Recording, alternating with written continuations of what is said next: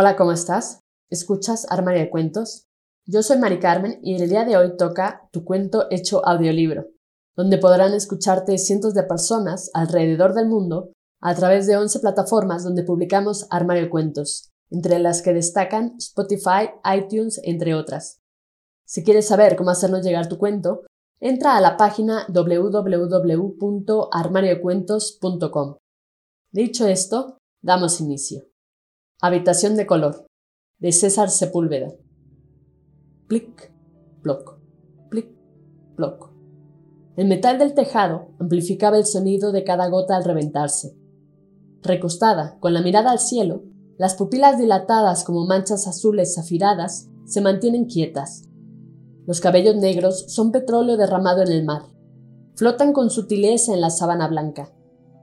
En su organismo, la heroína navega en aguas quietas.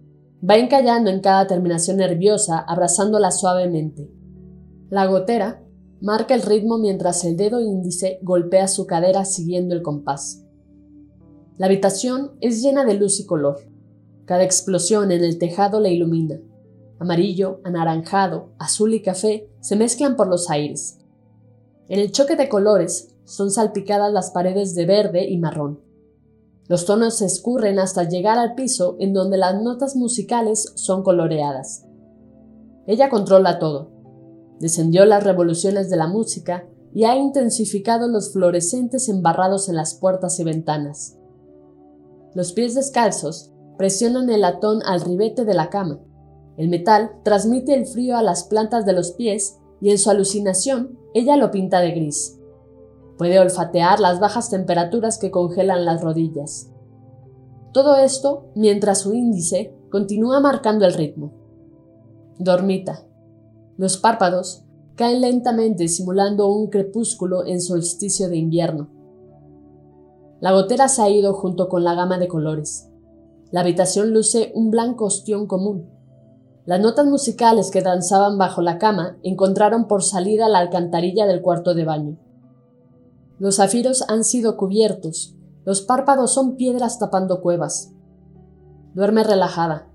Su cuerpo se mantiene inerte excepto el pecho que se levanta en cada respiración. La oscuridad ha vuelto a su lugar de origen, la habitación y su mente. Fin. Esto ha sido todo. Espero que te haya gustado. Si fue así, compártelo con todos tus amigos. No olvides comentar qué te pareció este cuento de César Sepúlveda Recuerda seguirnos en nuestras redes sociales, Facebook, Twitter e Instagram. Nos encuentras como Armario de Cuentos. Con esto me despido. Cuídate mucho. Hasta la próxima.